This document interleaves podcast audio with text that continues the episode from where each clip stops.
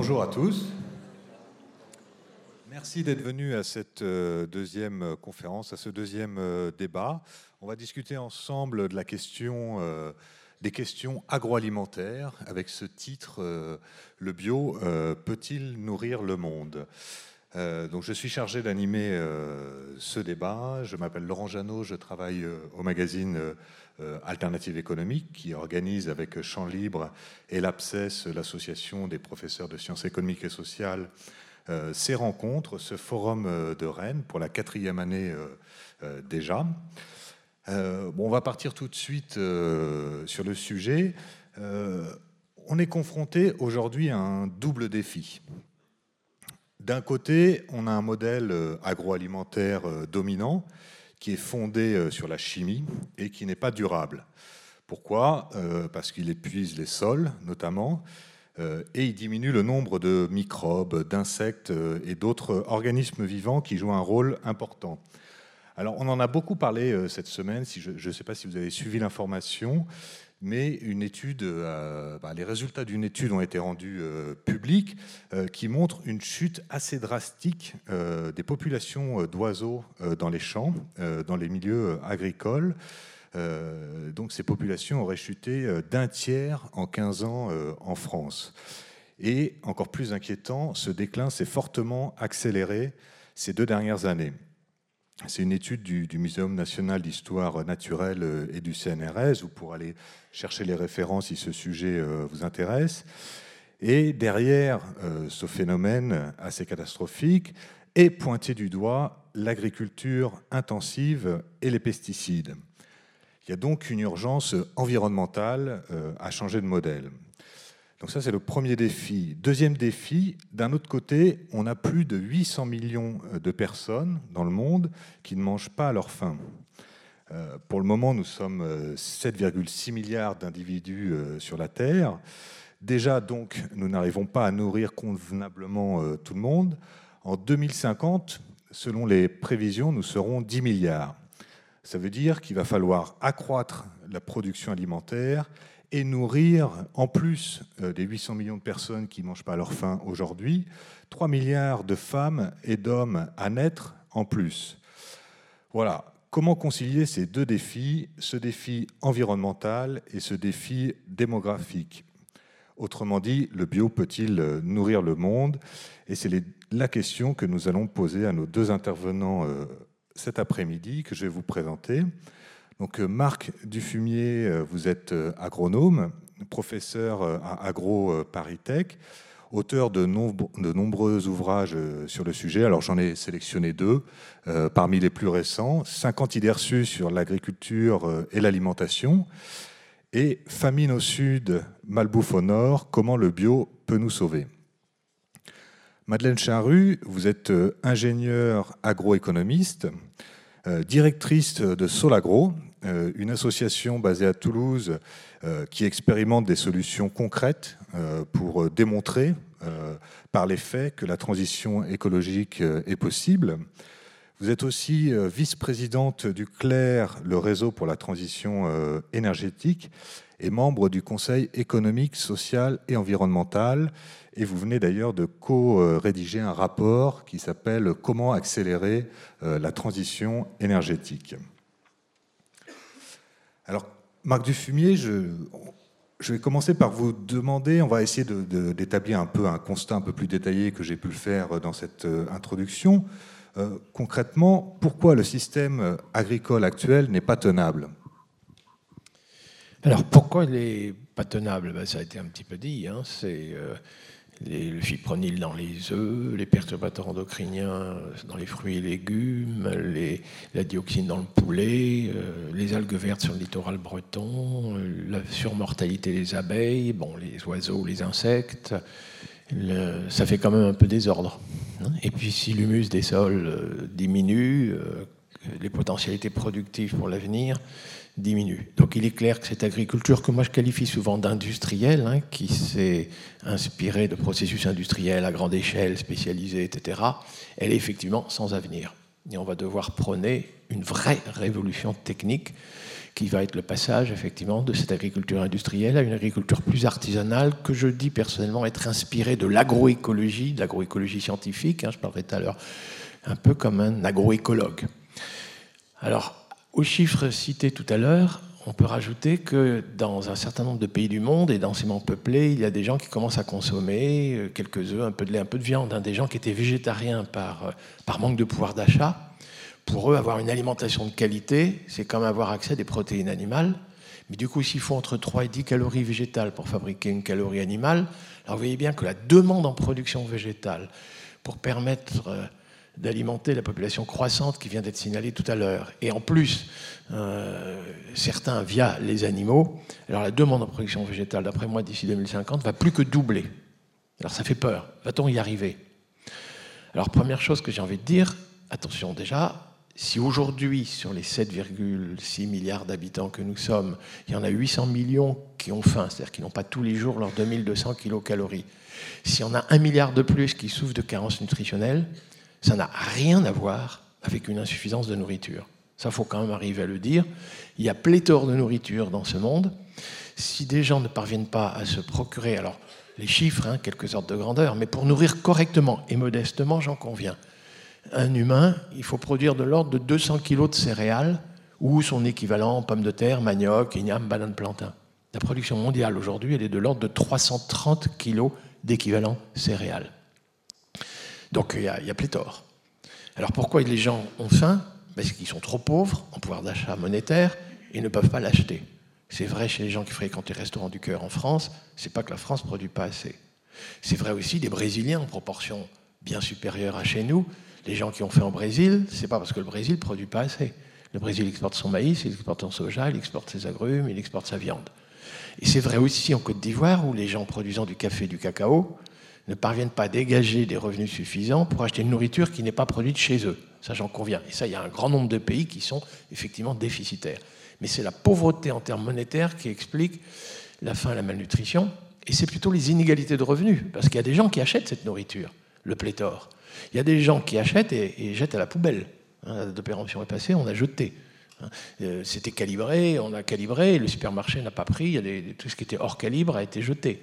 Et puis c'est vrai quand même qu'il y a de la nourriture qui échappe à des pauvres qui sert à nourrir nos cochons, nos volailles ne serait-ce que le soja brésilien, qui échappe aux Brésiliens, ça permet de nourrir nos cochons. Et ça, en plus, ça ne peut pas durer, je dirais, c'est pas tenable. Et puis c'est vrai qu'aujourd'hui, il y a une demande croissante aussi d'aliments, non pas pour donner à manger aux gens, qui sont trop pauvres pour manger, mais pour donner à boire à nos voitures, c'est-à-dire qu'il y a du maïs pour fabriquer d'éthanol, il y a de l'huile de colza pour fabriquer de l'agro-diesel, et donc il y a bien des surfaces et de la nourriture qui échappent à des pauvres qui n'ont pas le pouvoir d'achat et qui servent à d'autres usages. Alors la pauvreté dans les pays du Sud, j'entends maintenant, elle est pour l'essentiel, pour les deux tiers à peu près, sont des paysans. Et le tiers restant, c'est des gens qui sont dans les bidonvilles, dont les parents étaient paysans. Donc il faut s'interroger sur le pourquoi de la pauvreté des gens qui ont faim et souffrent de malnutrition. Et la cause, ben, c'est que nous exportons vers ces pays-là, je parle là surtout les pays déficitaires, où il y a un fort pourcentage de gens qui ont faim de malnutrition, ben, on leur exporte des poulets bas de gamme, des poulets élevés au maïs et soja euh, de 40 jours, on leur exporte de la poudre de lait, on leur exporte des céréales à peine panifiables, et nous ruinons les élevages laitiers là-bas, et nous ruinons les basses-cours là-bas, et nous faisons le plus grand tort à des paysanneries qui travaillent à la main, hein, qui sont mis en compétition avec nous, équipés de moissonneuses-batteuses et de tracteurs forte puissance. Alors ça, faudra arriver à mettre fin à ça. C'est ça d'ailleurs qui n'est pas tenable. C'est ces écarts de revenus et la pauvreté qui résultent du fait que nous, on a des exportations de produits bas de gamme qui faisons le plus grand tort aux pays du Sud. Ça, il va falloir y mettre fin. Et alors, évidemment, la question que vous allez me dire, mais imaginons qu'ils puissent se protéger par des droits de douane à l'égard de nos exportations. Imaginons que nous, on devient un peu plus sérieux, plutôt que d'exporter des produits bas de gamme et subventionnés, eh bien, on produise un peu moins mais mieux avec de nouvelles formes d'agriculture inspirées de l'agroécologie, ce ne serait pas faire du tort aux pays du Sud, mais vous êtes en droit de me poser la question, est-ce qu'on parviendrait là-bas à produire davantage, je pense aux pays déficitaires hein, en nourriture, est-ce qu'ils parviendraient dans leur écosystème intertropicaux, pour la plupart, est-ce qu'ils parviendraient à produire là-bas de quoi se nourrir par eux-mêmes si nous cessions d'exporter? Et là, excusez-moi, la réponse est catégorique, oui oui, on peut promouvoir, alors pas une agriculture extensive, hein. Il ne s'agit pas de, nourrir sur de plus grandes extensions, dépend de la forêt amazonienne, de la forêt de Bornéo et de la forêt congolaise. Hein. On ne va pas commencer à accroître l'effet de serre, détruire la biodiversité et autres. Donc une agriculture intensive à l'hectare, elle est possible là-bas et ne pas faire ce que nous avons fait chez nous. Alors, petit cours d'agroécologie très rapide. L'énergie qu'on trouve dans notre alimentation, ça nous vient du soleil. C'est la plante qui transforme l'énergie solaire en énergie alimentaire. On appelle ça photosynthèse. Bon, ben moi je vous suggère qu'une façon un usage intensif de l'énergie solaire, pas un rayon du soleil, parce qu'il y a l'avantage, c'est qu'il n'y a pas de pénurie annoncée de rayons du soleil avant un milliard et demi d'années. Donc allons-y, usage intensif d'une énergie renouvelable et gratuite, photosynthèse, surface végétale maximale, tous les rayons du soleil doivent tomber sur des feuilles vertes capables de transformer l'énergie solaire en énergie élémentaire. Ça, ça va être le principe général. Après, on va appliquer ça selon les régions, bien sûr. Alors, cette énergie élémentaire, c'est le sucre, l'amidon, les lipides. Vous appelez ça hydrate de carbone. C'est la partie carbonée de notre alimentation qui est la source d'énergie dans notre alimentation. Où la plante trouve-t-elle le carbone Dans le gaz carbonique de l'atmosphère. Y a-t-il pénurie annoncée de gaz carbonique dans l'atmosphère Pas du tout. C'est pléthore, c'est un gaz à effet de serre. Alors faisons l'usage intensif de ce gaz carbonique, la plante prend le carbone, elle libère l'oxygène pour nos poumons, et puis elle fabriquera les lipides, l'amidon, les sucres, les hydrates de carbone. Elle pourra aussi fabriquer de la paille, des résidus de racines, qui si ça se parvient à se décomposer, ça fabriquera de l'humus. Et même on pourra séquestrer du carbone dans l'humus des sols si on fait un usage intensif de ce gaz carbonique. Bah, euh, qu'est-ce qu'on attend? Alors, petite difficulté quand même, excusez-moi, là on rentre un peu dans les détails techniques, il faut quand même que le gaz carbonique rentre dans la plante. Par où le gaz carbonique rentre-t-il dans la plante? Par des petits trous. C'est les petits trous par lesquels elle transpire. La plante, elle est comme nous, hein. plus il fait chaud, plus il fait sec, plus elle transpire. Mais nous, il nous faut boire tout de suite s'il fait chaud et sec, sinon on se déshydrate et on meurt. La plante, elle, a cette capacité, pour ne pas se déshydrater, quand elle manque d'eau dans le sol, d'arrêter de transpirer, et elle ferme les orifices par lesquels elle transpire. Résultat, elle ne peut plus prendre le carbone du gaz carbonique. Hein, vous pensez, le maïs dans le sud-ouest, l'hiver, les rayons du soleil tombent à nu. Avril-mai, on a semé le maïs, il y a encore des rayons du soleil qui tombent entre les rangées de maïs, c'est pas génial. Et quand au mois d'août, enfin, ça recouvre la totalité de la surface, ah ben c'est dommage, au mois d'août, il pleut pas, il n'y a pas assez d'eau dans le sol, le maïs cesse de transpirer. Alors je sais qu'ici, vous êtes tous pour qu'on aille pomper dans la nappe phréatique ou dans les rivières. Je pense qu'on a le droit d'être raisonnable, c'est pas sérieux. Mais oui, c'est la gestion de l'eau qui importe. Emmagasiner le maximum d'eau dans les sols pour que la plante puisse transpirer le plus longtemps possible, y compris pendant les mois de moindre pluviométrie. Et du coup, il ne faut pas qu'il y ait d'eau qui ruisselle. on va remettre des haies. Et le mieux encore, c'est la couverture végétale. Il y a une petite pente, c'est arrêté par une feuille, par une tige, par un verre de terre, l'eau doit s'infiltrer. Il faut que le sol soit poreux. Alors moi, on m'avait enseigné le labour quand j'étais étudiant en agronomie. Après, je ne sais plus si c'était enseigné encore après, mais moi, sauf qu'aujourd'hui, moi, j'enseigne le zéro labour, les techniques culturelles simplifiées, parce que le labour, ça détruit le carbone du sol, ça l'oxyde, ça retourne à l'état de gaz carbonique. Donc si on pouvait avoir un minimum de travail du sol, mais le sol doit quand même être poreux, pour que l'eau s'infiltre, ben, faites confiance au vers de terre, faites confiance au colambol, faites confiance à la biologie des sols, et ne les saupoudrez pas de tous les pesticides. Ces animaux-là, ça va être jouer un rôle essentiel oui, il nous faut rendre le sol poreux par la biologie des sols. Et maintenant, l'eau qui s'infiltre, vous voulez qu'elle reste à disposition des racines ça, c'est l'argile et l'humus. On ne peut pas enrichir un sol en, argile, un sol sableux restera un sol sableux. Mais vous pouvez l'enrichir en humus. C'est le carbone de l'atmosphère qui a été fixé par photosynthèse, la plante qui fabrique des racines, des, des, pailles. Et si le microbe parvient à décomposer ça correctement, ça fabrique de l'humus. Alors attention, on a besoin de protéines. Les protéines, c'est les hydrates de carbone sur lesquels on rajoute de l'azote. Où trouve-t-on l'azote Dans l'air? Quel pourcentage? 79%. Pénurie, combien de millénaires? Soyez tranquille, on va faire un usage intensif de l'azote de l'air pour fabriquer ces protéines. Petite difficulté néanmoins, rajouter de l'azote sur un hydrate de carbone pour fabriquer des protéines, c'est coûteux en énergie. Et là, en France, il y a bien deux voies. Celle qui est intenable, on va employer des engrais azotés de synthèse. Donc on va fabriquer des engrais azotés de synthèse pour que notre blé soit riche en protéines. Sauf que l'engrais de synthèse, il est fabriqué avec du gaz naturel russe ou norvégien. Hein. Le gaz de lac, il n'y en a plus. L'usine de Toulouse a explosé. Mais... Et c'est très émetteur de protoxyde d'azote. Donc ça, utiliser des engrais de synthèse, coûteux en énergie fossile, très émetteur de protoxyde d'azote, principale contribution de l'agriculture française au réchauffement climatique, c'est le protoxyde d'azote. Donc ça, c'est désuet, c'est pas tenable. Hein. Donc là, la réponse est claire. Mais par contre, tous les agriculteurs savent qu'il y a des protéines qui sont produites par des légumineuses, les trèfles, les sainfoins, les lotiers, les luzernes, les pois chiches, les lentilles, les haricots, les petits pois, le lupin, le févrole, le pois fourragé. Et puis si vous êtes euh, au Sénégal, l'arachide, si vous êtes au Brésil, le soja, si vous êtes au Congo, le pois Congo. Enfin, il n'y a aucun pays qui manque de plantes de l'ordre des légumineuses capables de fixer l'azote de l'air et de fabriquer des protéines sur place avec l'azote de la parcelle. Alors pourquoi en France on importe les deux tiers de nos protéines végétales? Le cassoulet de Castelnaudary, le haricot vient d'Argentine. Les cochons mangent du soja du Brésil, d'Argentine ou des États-Unis. Moi, je saurais, ça me paraît plus tenable qu'en France, on produise des protéines françaises avec des légumineuses françaises sur le territoire français utilisant l'azote de l'air français. Voilà. Plus franchouillard que moi, vous allez tous mourir. Mais au Brésil, les gens me disent qu'ils ne sont pas fiers de produire du soja pour nourrir nos cochons, nos volailles, nos ruminants. Ils préféraient que le soja nourrisse des Brésiliens. Donc c'est la pauvreté des Brésiliens, mais c'est tous les peuples du monde, vous allez voir, qui ont intérêt à gérer en circuit court la photosynthèse, le cycle du carbone, la fixation biologique de l'azote, les légumineuses et les protéines. Et en plus, quand vous associez bien le bon dosage carbone-azote, euh, vous fabriquez de l'humus. Et les paysans en France qui sèment des lentilles entre les rangées de blé, eh ben, je vais vous dire, vous avez des microbes qui commencent à décomposer le carbone de la paille pour fabriquer l'humus et 50% de carbone, mais ils ont le bon dosage d'azote, parce qu'il faut quand même un peu d'azote pour que le microbe fasse son boulot. Et eh bien, ils le trouvent dans les lentillons. Et voilà des microbes qui vous fabriquent de l'humus sans même qu'on ait besoin de fumier. Et pourtant, je suis un ardent défenseur du fumier. Mais le fumier, c'est l'azote de l'urine avec le carbone de la paille. Hein, c'est donc très objectif. L'azote ne doit pas retourner fertiliser le littoral breton. Et puis le dernier petit cours d'agroécologie, je vais en terminer là. On a besoin de calcium pour les eaux, on a besoin de potassium pour la santé, on a besoin de phosphore quoi, pour phosphorer, la plante en a besoin, on a besoin d'oligo-éléments, la plante le prend dans le sol, et plus on en prend dans le sol, plus il faut arriver à en remettre. Et là, la mauvaise nouvelle, elle existe.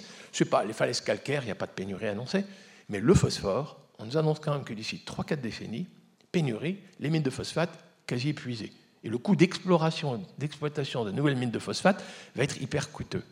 Alors là, où pourrait-on Alors il faut être économe, il hein, ne faut pas que l'azote et le phosphore aient fertiliser des algues vertes sur le littoral, on est bien d'accord. Hein. donc fumier, et hop, on remet ça dans le sol, ça fabriquera de l'humus et on fertilisera, économie circulaire, recyclage. Mais on peut trouver ces éléments minéraux entre nous et le magma. Il y a des épaisseurs de roche-mère, hein, de granit, de schiste, de gneiss, etc., avec des faibles doses de phosphore, mais il y en a. Et là, faire de la poudre de roche pour que ce soit assimilable par les plantes, tant qu'on est dépendant de l'énergie fossile, oubliez. Je pense qu'on en a au moins pour deux générations à ne pas pouvoir utiliser cette poudre de roche. Il faudrait la mettre en poudre très fine pour que le phosphore soit assimilable. Mais n'empêche qu'en sous-sol, cette roche est altérée tous les, tous les ans, tous les jours, et il y a des éléments minéraux qui sont libérés, et ce n'est pas accessible à une racine de blé, mais ça peut être accessible à une racine d'arbre. Si l'arbre a des racines profondes, ça va remonter avec la sève, ça va être dans les feuilles, la fermente tombe à terre, et ça va fertiliser le sol. On va remettre les pommiers dans la prairie. On va remettre des haies, on a dit tout à l'heure. Et puis, à Montpellier, on cultive du blé dur sous les noyers. Et puis, voilà. Donc, la, culture arborée, les cultures sous parc arboré, on parle parfois d'agroforesterie, qui est une forme à partir, mais on va sans doute devoir remettre des arbres en cohabitation avec nos cultures annuelles et autres dans nos, nos écosystèmes. Et alors, dans les pays tropicaux, évidemment, encore plus. Mais on peut faire un usage donc de ces éléments minéraux qui sont en sous-sol. Et puis, maintenant, on sait qu'il y a des champignons, on les appelle mycorhiziens, qu'importe, mais qui ont. Euh, la truffe en est un, hein, mais je parle d'autre chose. Des champignons mycorhiziens qui vont effectivement parasiter l'énergie qu'on trouve dans la racine de l'arbre ou de la plante annuelle. Ça va développer un mycélium très fin qui va aller débusquer des éléments minéraux coincés entre les feuilles d'argile, dans les sites internes de l'argile, et restituer ça à la plante qui a été parasitée. Et du coup, bah, écoutez, euh, oui, nourrir correctement et durablement l'humanité tout entière, faire en sorte que là-bas, les gens puissent produire plus à l'hectare, avec une agriculture qui fait un usage intensif, j'en conviens, des ressources naturelles renouvelables, l'énergie solaire, pléthorique, le carbone du gaz carbonique, abondant, l'azote de l'air et les éléments minéraux du sous-sol, un truc par des voies biologiques, si la question n'est que technique, que là-bas ils puissent se nourrir par eux-mêmes avec des rendements accrus à l'hectare, sans déforester la forêt amazonienne, en faisant ça, eh bien, c'est parfaitement possible. Chez nous, éventuellement, le passage au bio, on sait, pas partout, hein, la permaculture accroît les rendements. Mais l'agriculture bio peut se traduire par de moindres rendements du fait que quand vous avez un puceron résistant aux pesticides du voisin qui prolifère, quand la coccinelle a été tuée par les pesticides, ok. Dans nos pays où on a détruit les agroécosystèmes, le passage au bio passe par une baisse de rendement brut, mais nous, Ce qu'il nous faut, c'est la valeur ajoutée. Hein. C'est produit brut moins ce qu'on a détruit. Là-bas, on peut aussi accroître les rendements à l'hectare en brut, la quantité de nourriture. Non, non, si la question n'était que technique, vous avez toutes les raisons d'être optimiste. Donc ce n'est pas un problème technique, euh, vous nous dites, mais euh, Comment est-ce qu'on en est arrivé là? Pourquoi l'agriculture euh, industrielle, comme vous l'appelez, s'est développée? C'est à un moment donné, c'est une recherche de rendement euh, très croissant. C'est la, la, croyance, pardon, dans le fait que si on mécanise euh, à gogo toute l'agriculture, on va pouvoir produire davantage pour moins cher. Et c'est ce qu'on a appelé à un certain moment la, révolution verte. C'était l'objectif, effectivement, de, pouvoir nourrir. Donc, est-ce qu'il est possible de remettre en cause cette course en avant euh, vers euh, des rendements de, plus en plus hauts, tout en, se conciliant avec l'objectif d'arriver de nourrir tout le monde et, les 3 milliards d'humains qui vont arriver. Alors l'explication, effectivement, elle est claire, hein, on ne peut plus rationnelle en termes de raisonnement microéconomique. Hein. On dit qu'il fallait produire, notamment au lendemain de la Deuxième Guerre mondiale, hein, mais dans beaucoup de pays, l'idée c'est qu'il faut produire toujours davantage et toujours au moindre prix pour que ce soit accessible aux couches modestes. Donc il faut produire massivement et produire massivement, ben, on remplace les gens par des machines. C'est le tracteur, c'est la machine, c'est la moissonneuse-batteuse, exode rural en France. C'est aussi un peu accroître les rendements, mais c'est surtout quand même la machine. Et puis il faut spécialiser. Hein, dans des régions, on produira que du lait, dans d'autres, on produira que des céréales, dans d'autres, on produira que de la vigne. Et puis l'agro-industrie s'est robotisée. Elle veut une matière première, elle dit même parfois un minerai, donc un produit on ne peut plus standard. Et puis c'est vrai quand même que dans notre métier, nous les agronomes, eh ben, on a créé des variétés au potentiel génétique de rendement, capables de donner de très hauts rendements, mais évidemment, euh, elles ne donnent de haut rendement que si elles sont abondamment nourries avec des engrais de synthèse et si elles sont protégées par des pesticides et autres. Mais ça a quand même été d'une redoutable efficacité pour produire beaucoup, beaucoup et beaucoup et au moindre coût.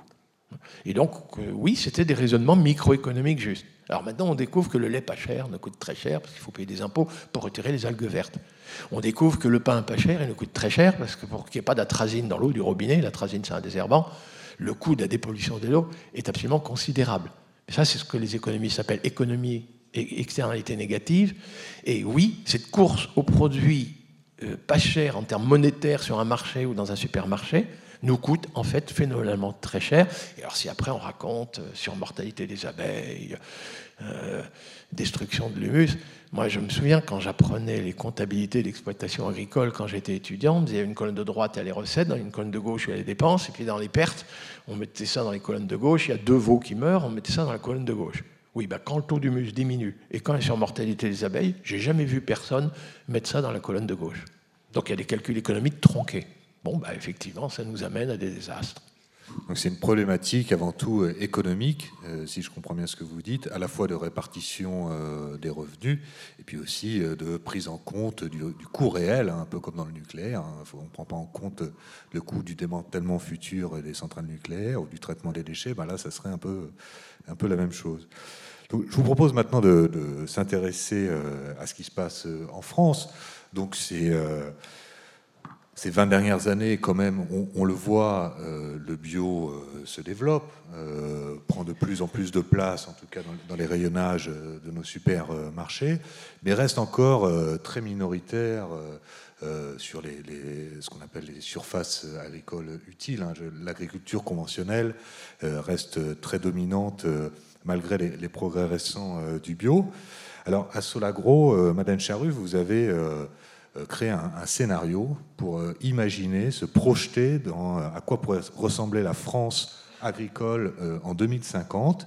Et vous avez essayé de, montrer que ça pourrait être complètement différent, que le bio, l'agriculture bio pourrait concerner la moitié de l'agriculture, l'autre presque 40% d'une agriculture, on pourrait dire, un peu raisonnée, et finalement le conventionnel euh, concernerait que 10% hein, de, mémoire à peu près dans votre scénario.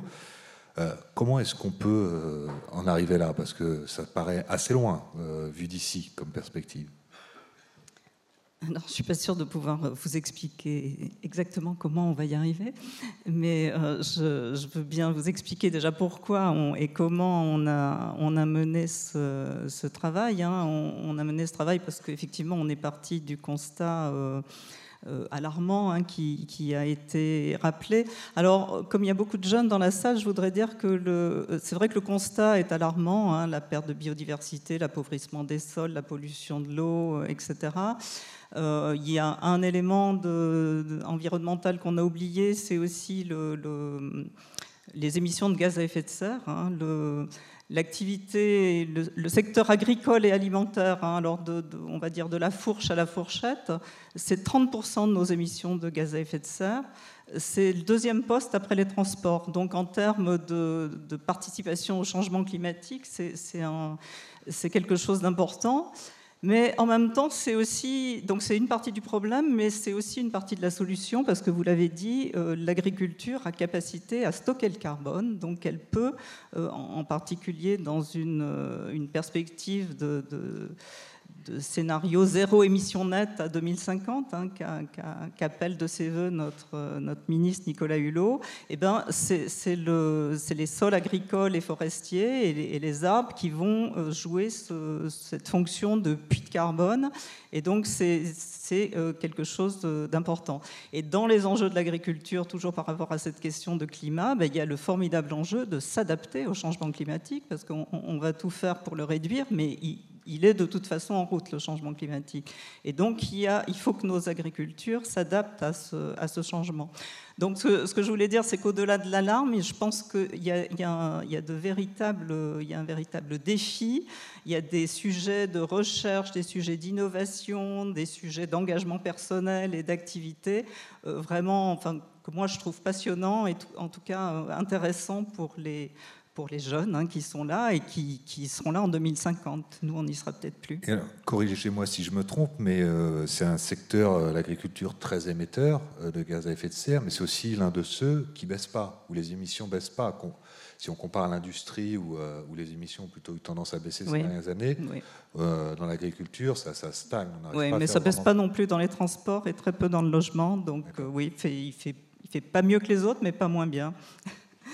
Alors, euh, vous avez évoqué le scénario After. Pourquoi scénario After? Ben, Effectivement, on a, évoqué ces multiples enjeux et, injonctions hein, qui sont faites aujourd'hui à l'agriculture, à savoir ben, produire de la nourriture, mais aussi produire euh, de l'énergie, produire des matériaux pour construire nos maisons, pour de la chimie verte. Hein. Ceux qui étaient à la conférence précédente ont entendu qu'il allait il allait falloir arrêter de sortir nos réserves du fossile du sol. Donc, si on veut continuer à, produire un certain nombre de choses, il, faudra peut-être les produire avec, enfin, il faudra les produire avec des éléments plus, euh, plus renouvelables qui peuvent être produits grâce à cette abondance effectivement de, de soleil, de gaz carbonique. Euh, voilà, qu'on a. Donc il, nous faut produire, il nous faut assumer, assurer nos besoins et en même temps euh, réduire fortement notre, euh, on va dire, notre empreinte écologique au sens euh, large et préserver nos ressources, voire les restaurer, puisque le, le, mal est déjà fait. Alors la question qu'on s'est posée, c'est est-ce que c'est possible? Alors on a raisonné, nous, contrairement à M. Dufumier, qui a une, une vision très internationale, on s'est contenté dans un premier temps de raisonner à l'échelle de la France et de regarder, euh, on va dire physiquement, hein, en termes de quantité, de quoi on a besoin et qu'est-ce qu'on est capable de produire avec les sols qui sont euh, aujourd'hui à notre disposition. Euh, donc on a rassemblé toutes les données. L'idée était de rassembler toutes les données, de les mettre, on va dire, sur la table ou plutôt dans un, dans un grand tableur hein, pour, pour faire des, des calculs et voir ce qu'on pouvait en sortir. Alors, le, ce qu'il en sort, je vais tout de suite donner le résultat, comme ça je ne suis, pas très bonne en, ménagement de suspense. Ce qu'il en sort, c'est que oui, c'est possible. Euh, c'est possible d'y arriver, mais en changeant euh, un petit peu notre façon de nous nourrir et puis beaucoup notre façon de, produire. Alors, comment on a, on a travaillé? Euh, J'ai dit, est-ce qu'on peut répondre à nos besoins? Ben, Regardons d'abord nos besoins. Alors, bah, nos besoins, c'est nos besoins alimentaires. On a des besoins en calories, en protéines, etc. Euh, ça, c'est bien défini par les nutritionnistes. Et quand on regarde euh, nos besoins et ce qu'on consomme aujourd'hui, on voit qu'il y a déjà une grosse différence. Alors, c'est quoi la différence? Ben, C'est que, petit 1, on surconsomme. Hein. on, mange trop, ce qui conduit, ce qui entraîne des, problèmes de santé publique assez importants, hein, obésité, diabète de type 2, maladie cardiovasculaire et autres.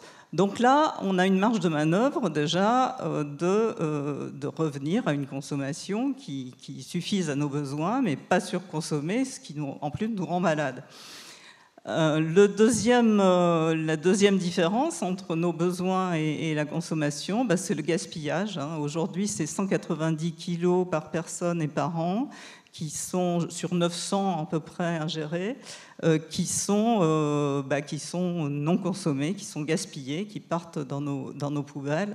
Et là aussi, on a, alors on ne va pas réduire complètement cette partie-là, mais l'objectif c'est d'au moins diviser par deux, et c'est d'ailleurs un objectif qui a été repris au niveau, euh, au niveau européen. Et là, on a une marge de manœuvre importante. Alors pourquoi c'est important? Indépendamment des problèmes de santé et tout ça, c'est que tout ce qu'on qu'on gaspille ou qu'on surconsomme, il faut le produire. Et si on baisse le gaspillage et la surconsommation, eh ben on, a moins besoin de produire et donc ça, facilite le fait de produire euh, différemment. Et le troisième, euh, le troisième point qui est très important sur notre, euh, assiette, c'est la consommation de protéines. Monsieur Dufumier l'a évoqué, c'est un des points, un délicats, un peu plus délicats en agriculture. Et notre consommation de protéines aujourd'hui, c'est deux tiers de protéines animales, un tiers de protéines végétales. Ce qu'il faut savoir, c'est qu'en en, France, euh, cette consommation, donc ça c'est lié à, l'élevage, or cette, euh, assiette-là, c'est 89% à peu près de, des émissions de gaz à effet de serre de l'agriculture, et c'est 80% de nos terres agricoles qui sont utilisées pour l'élevage. Donc si on réduit euh, cette, partie-là de notre assiette, on a une marge de manœuvre aussi assez très importante sur la réduction des gaz à effet de serre et sur la disponibilité des terres pour faire autre chose ou autrement. Donc c'est vraiment interroger nos besoins. Alors un peu comme euh, j'ai entendu que le scénario Négawatt avait été euh, évoqué dans l'atelier précédent euh, avec la notion de sobriété, ben, là aussi en matière d'alimentation, on peut, alors tout en continuant à bien se nourrir et à bien manger, avoir être rentré un petit peu en sobriété pour juste se contenter de consommer ce dont on a besoin. Donc il faut manger moins de viande, si, je vous suis bien. est ce qui est plutôt une tendance, on est déjà sur, euh, on est déjà dans, engagé dans cette direction-là. Eh bien oui, par, euh, par chance, oui. En fait, aujourd'hui, la consommation de viande, après avoir augmenté des, jusque dans les années 90-2000, euh, a tendance à, à, diminuer, pas fortement, mais a tendance à, à diminuer. Et euh, ce que je, je, voudrais dire, parce qu'on dit oh là là, manger moins de viande, est-ce que euh, voilà, euh, ce qui est préconisé dans le, dans le scénario After, c'est à peu près la consommation qu'on avait dans les années 60. Hein, où on mangeait effectivement pas de la viande tous les jours, euh, mais un bon poulet le dimanche ou une bonne côte de bœuf et puis de la viande un peu entre les repas. Donc c'est pas, enfin c'est, ça dépend pour qui, mais c'est, nos parents ou, vos grands-parents euh, donc qui, se nourrissaient, euh, qui se nourrissaient correctement et qui n'étaient pas spécialement végétariens. Donc c'est pas, on n'est pas dans un régime végétarien, on est juste dans un régime plutôt euh, meilleur pour la santé. Les, nutritionnistes le euh, approuvent, hein, les, médecins aussi, et d'ailleurs le, Haut Conseil à la santé publique, qui est l'instance qui, euh, recommande pour le, le, programme national nutrition santé. Le programme national nutrition santé, c'est le manger, bouger, pas trop de sucre, etc. Donc le prochain, bah, le prochain, il devrait dire euh, des légumes secs deux fois par semaine, moins de charcuterie et pas plus de, j'ai oublié le chiffre, mais de viande rouge euh, par semaine aussi. Donc on, les nutritionnistes, les médecins, en termes de santé publique, finalement l'assiette qui va, mieux avec notre environnement, elle, elle va mieux aussi avec notre santé. Alors vous disiez qu'il faut changer un petit peu nos habitudes alimentaires, donc ça c'était la première condition hein, pour réaliser euh, le scénario After euh, pour 2050. La deuxième condition, c'était un changement, là vous suggériez, plus radical euh, des modes de production. Est-ce que vous pouvez détailler un petit peu? Ben Oui, après maintenant il faut se demander, une fois qu'on a établi nos besoins, donc on a réduit hein, nos besoins, vous avez compris, il faut se demander comment est-ce qu'on peut les les produire. Alors dans le scénario qu'on a, construit, on est parti sur une euh, aboutir en 2050 à la moitié de la production en agriculture biologique et l'autre moitié en production qu'on appelle intégrée ou agriculture de conservation qui reprend finalement pratiquement tous les, principes de l'agriculture biologique mais qui ne s'interdit pas de mettre un peu d'engrais azoté de synthèse s'il en manque, ni euh, un peu de pesticides s'il y a une attaque. Euh, voilà. Donc mais c'est quand même une agriculture qui est très différente de l'agriculture conventionnelle d'aujourd'hui. Alors, le, le principe d'une façon, bon, après le brillant cours d'agronomie de, de M. Dufumier, je ne vais pas vous expliquer comment on fait de l'agroécologie, mais vous, vous demandiez. Euh, enfin, le, principe, c'est pour les productions végétales des, productions, des rotations, c'est-à-dire le nombre de cultures qui interviennent dans un cycle euh, plus long et plus diversifié. C'est des sols qui sont jamais nus, c'est-à-dire qu'il y, a des cultures principales et puis il y a des cultures euh, intermédiaires pour avoir toujours une, production sur le, sol. C'est des légumineuses, c'est comme ça qu'on les appelle, ces plantes qui ont la capacité à capter euh, l'azote de l'air. On les fait rentrer dans la rotation pour qu'elles euh, enrichissent le sol en azote pour la culture suivante. Et euh, donc c'est une agriculture qui va être plus, vous me demandiez à quoi ressemblerait le, paysage, un paysage agroécologique, ben c'est déjà une agriculture plus diversifiée. Et alors ce qu'on a dit au début, c'est qu'il fallait s'adapter au changement climatique. Ben, ça c'est un premier bon point pour s'adapter au changement climatique, c'est de diversifier.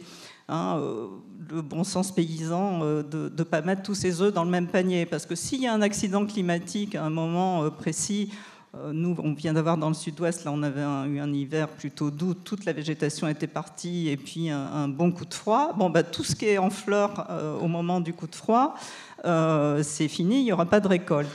Euh, si,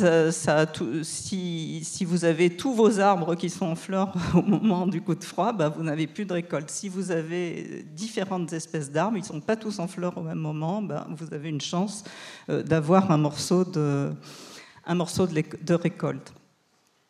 Euh, je ne sais plus pourquoi je dis ça. Si, pour le, côté diversifié.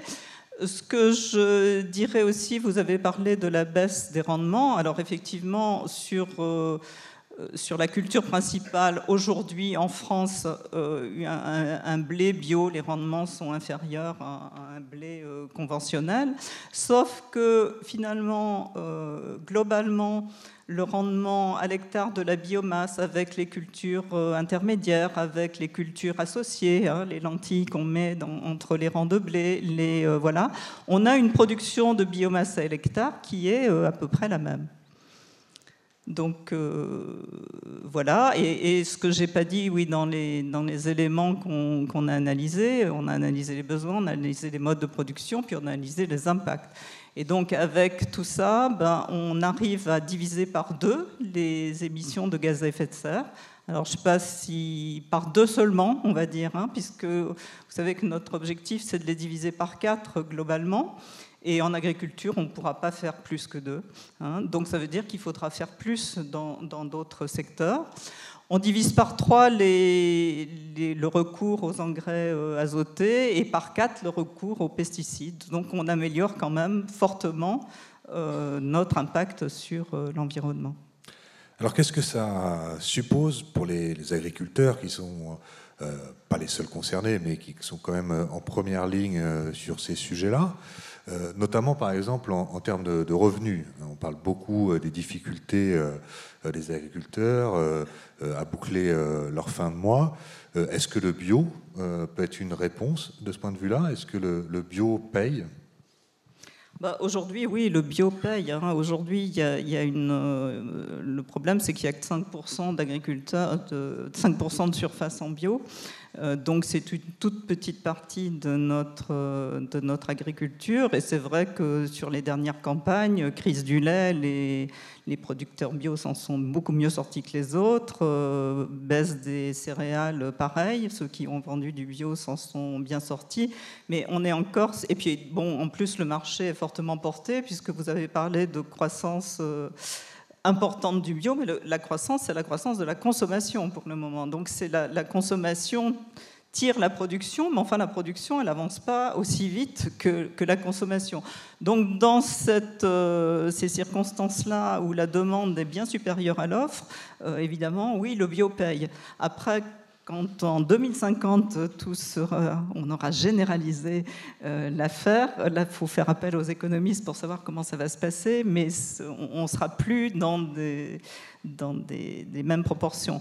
Après, d'une façon générale, euh, sur, on va dire, l'économie de la production, en agriculture biologique, on a moins d'intrants, euh, donc moins de charges et une, production qui euh, peut se vendre à un prix euh, normal. Mais bon, c'est difficile de faire des hypothèses euh, économiques à un tel horizon. Monsieur Dufumier, vous voulez peut-être ajouter un mot là-dessus? Oui, non, c'est un peu la même chose, hein, mais le, le, supplément dans l'agriculture biologique, quand même très fréquemment, du fait de cette diversification, du fait que c'est soigné, bichonné, etc., c'est un surcroît de travail. C'est-à-dire c'est moins de coûts en intrants, hein, chimiques, engrais de synthèse, produits phytosanitaires et autres, mais c'est vrai que c'est un surcroît de travail. Ce surcroît de travail doit être correctement rémunéré.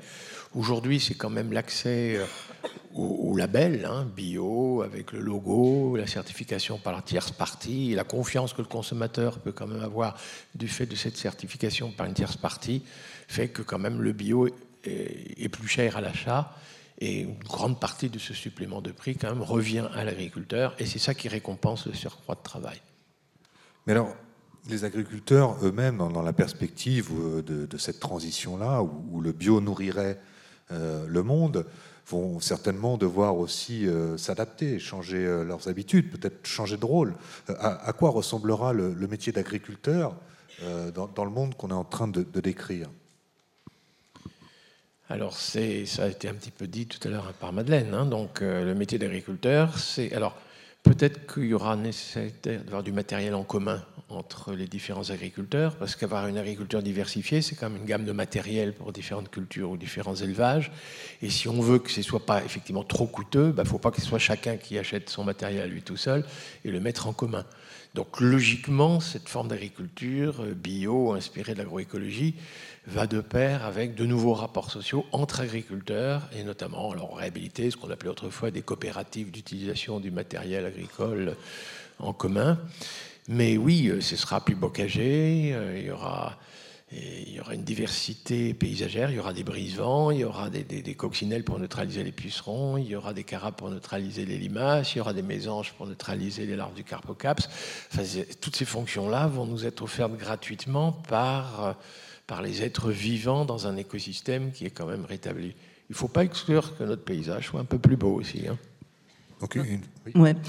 Je pense aussi qu'il faut. Je ne sais pas comment seront les agriculteurs, mais je pense qu'ils vont être appelés à s'organiser euh, différemment, même au sein de. Je pense qu'il faut peut-être repenser le modèle de structure agricole.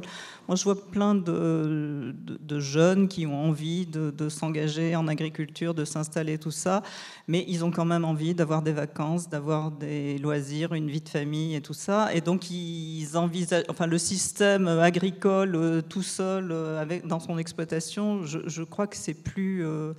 Euh, c'est plus à jour et qu'on va vers des systèmes plus euh, effectivement plus coopératifs, plus euh, des, associations, des, choses à plusieurs pour le gérer un petit peu différemment.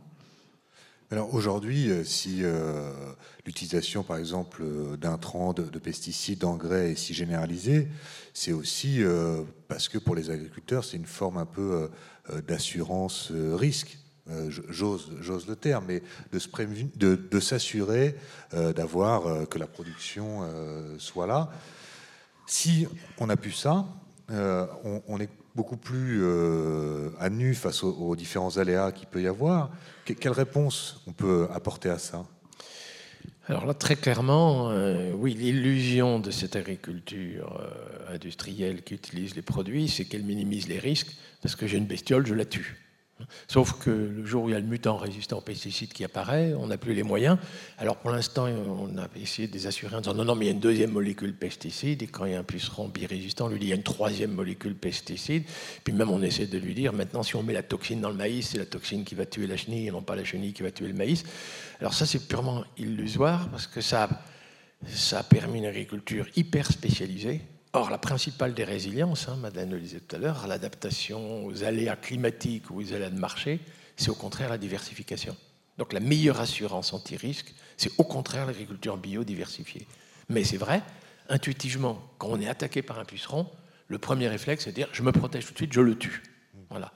Donc, mais soyons clairs, c'est de l'illusion. Ces produits chimiques, au contraire, ont entraîné des risques bien accrus et puis des niveaux de revenus qui sont ceux aujourd'hui d'une grande majorité de nos agriculteurs, c'est dérisoire. Hein. Donc c'est foutu. Hein. En fait, il faut être clair, hein, il, faut, il, faut, arriver à le dire aux agriculteurs, il n'y a aucun avenir pour tous les produits bas de gamme de notre agriculture industrielle. Des poulets élevés avec du maïs et du soja brésilien, exportés vers l'Arabie saoudite, compétitifs avec des poulets brésiliens, aucun avenir. De la betterave, sous les nuages. Déjà, la betterave est moins efficace que la canne à sucre pour la photosynthèse. Sous les nuages, en compétition avec la canne à sucre, au soleil, sur une petite exploitation en France, la betterave, une petite exploitation de 400 hectares, alors que là-bas, c'est 40 000. Je veux dire, aucun avenir pour l'éthanol. Air France achète son éthanol au Brésil. Et par contre, vos impôts subventionnent le fonctionnement de ces usines d'éthanol. Des blés à 90 quintaux hectares, hyper coûteux en intrants, pour être exportés vers l'Algérie et l'Égypte, en compétition avec des blés ukrainiens 30, 35 quintaux hectares, des exploitations de dizaines de milliers d'hectares. Mais attendez, un grand céréalier de Picardie aujourd'hui s'agrandit en Roumanie, en Ukraine. Mais il n'y a aucun avenir. Le blé compétitif de demain, ce sera un blé à 50 quintaux, fertilisé avec de la luzerne. Parce que la luzerne, ça nous fournit des protéines, mais ça aussi fertilise le sol en azote pour que le blé qui va suivre soit riche en protéines. Bon, vous voulez que je vous fasse la même chose sur la poudre de lait? La poudre de lait à carré pour les petits Chinois, pour qu'ils n'aient pas de lait contaminé? De la poudre avec des vaches qui produisent beaucoup de lait, sauf que ce lait, je vous signale, les Primolstein, c'est de l'eau et déshydraté de l'eau, hein, en concurrence avec la Nouvelle-Zélande qui est plus proche de la Chine, dans lesquelles il n'y a pas d'hiver, il n'y a pas de faim, il n'y a pas d'ensilage. Non, non, mais cette agriculture industrielle, oui, les gens étaient rassurés en mettant les produits, en obéissant comme ils l'ont fait, mais c'est le désastre complet. La vraie agriculture qui devrait être anti-risque face aux aléas climatiques et face aux aléas du marché, c'est quand même une agriculture bigrement diversifiée, toujours le village paysan, ne pas mettre tous ses œufs dans le même panier. Hmm. Je, pense quand même, enfin vous avez raison, hein, mais je pense quand même que pour résoudre ce problème, euh, on va dire d'assurance récolte, hein, qui, est, tout de même une, euh, une réalité, il ben, faut, faut, trouver un, autre mode d'assurance. Donc euh, ben, l'autre mode d'assurance, c'est les aides ben, qui existent aujourd'hui, hein, conversion à la bio, et etc. Et puis c'est de l'accompagnement, c'est-à-dire que c'est quand, quand vous voyez les, les puceron, euh, au lieu de mettre le produit, s'il faut observer le puceron et mettre la bonne euh, coccinelle, bah, là, faut, ça s'apprend. Ça s'apprend, faut être accompagné, faut, euh, voilà. Et, je pense que c'est ça qu'il faut mettre en place. On avait fait un petit calcul avec, alors j'ai plus les, chiffres en tête du, montant, du nombre de millions qui sont dépensés par an en pesticides, mais si on, prenait la moitié de ce montant-là, il y a moyen de payer un technicien pour 10 agriculteurs aujourd'hui. Donc c'est une question un petit peu de, choix et de modèle.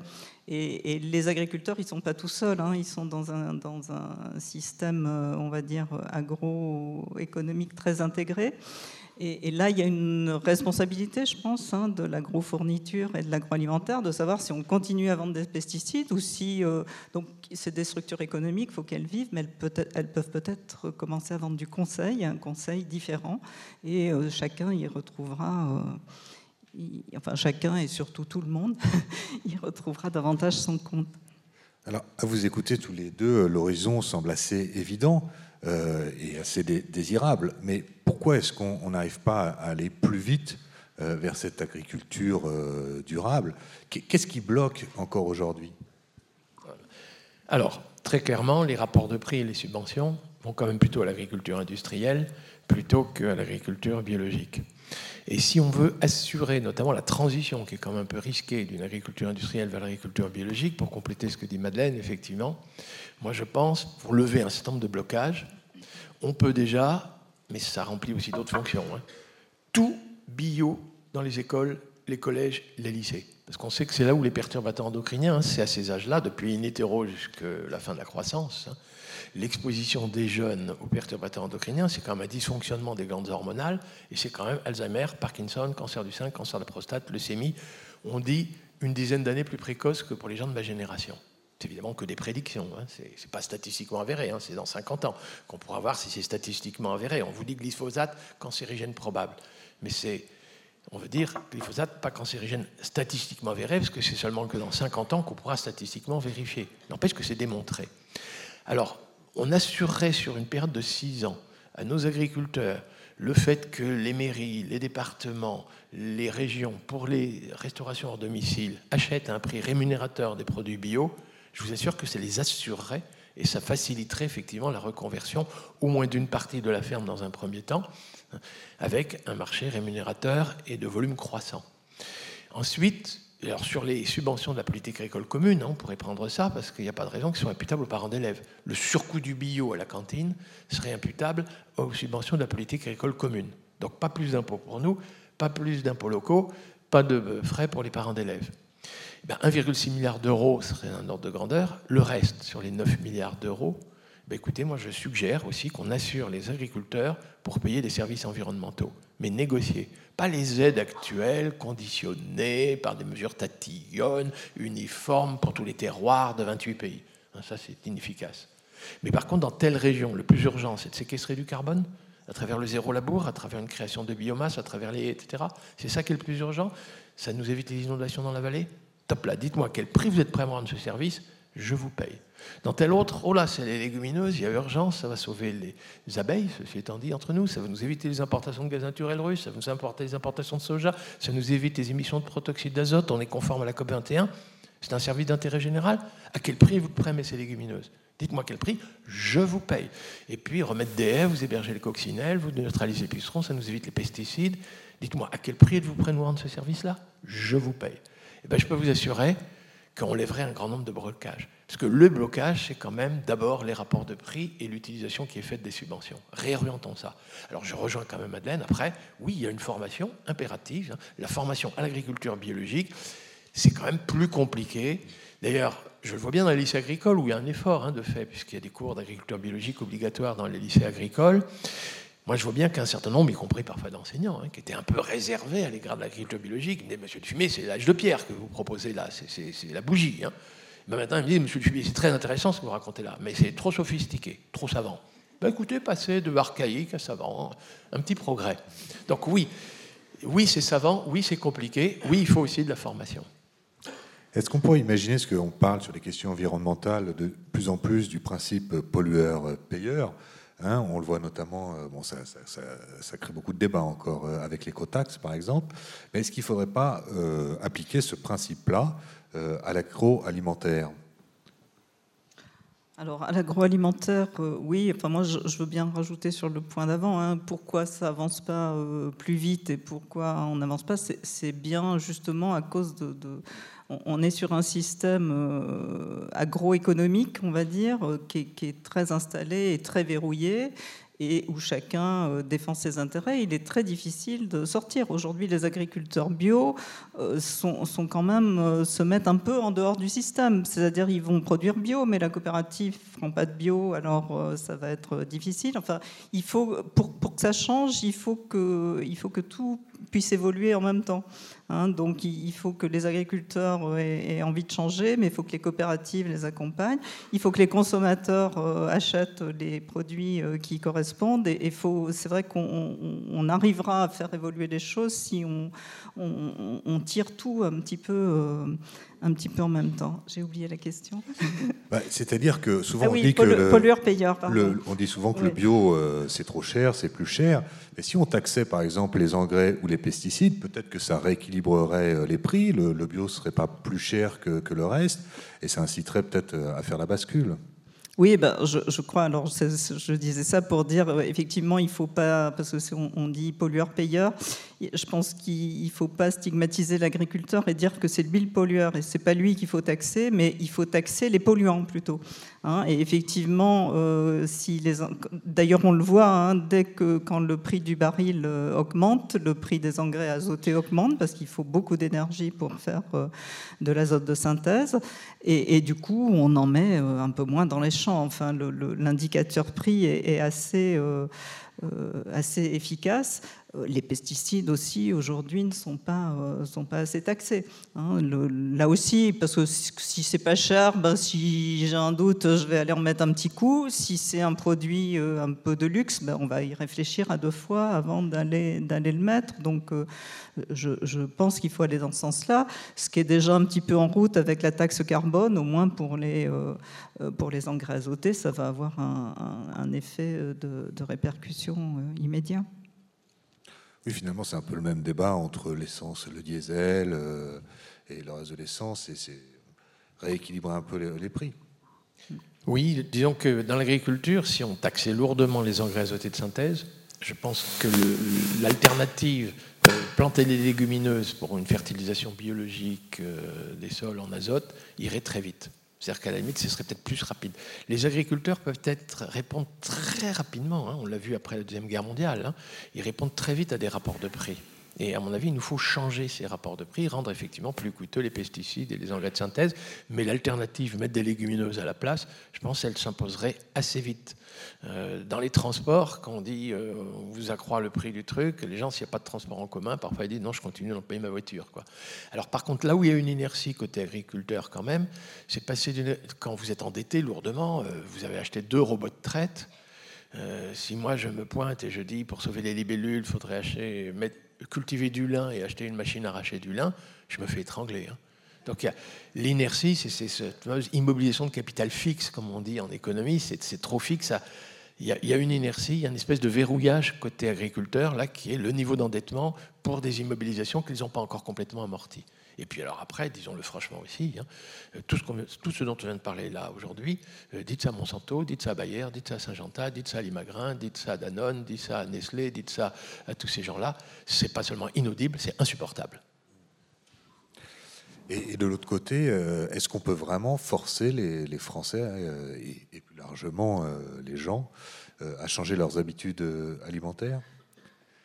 Oh ben, On ne va pas les forcer, non.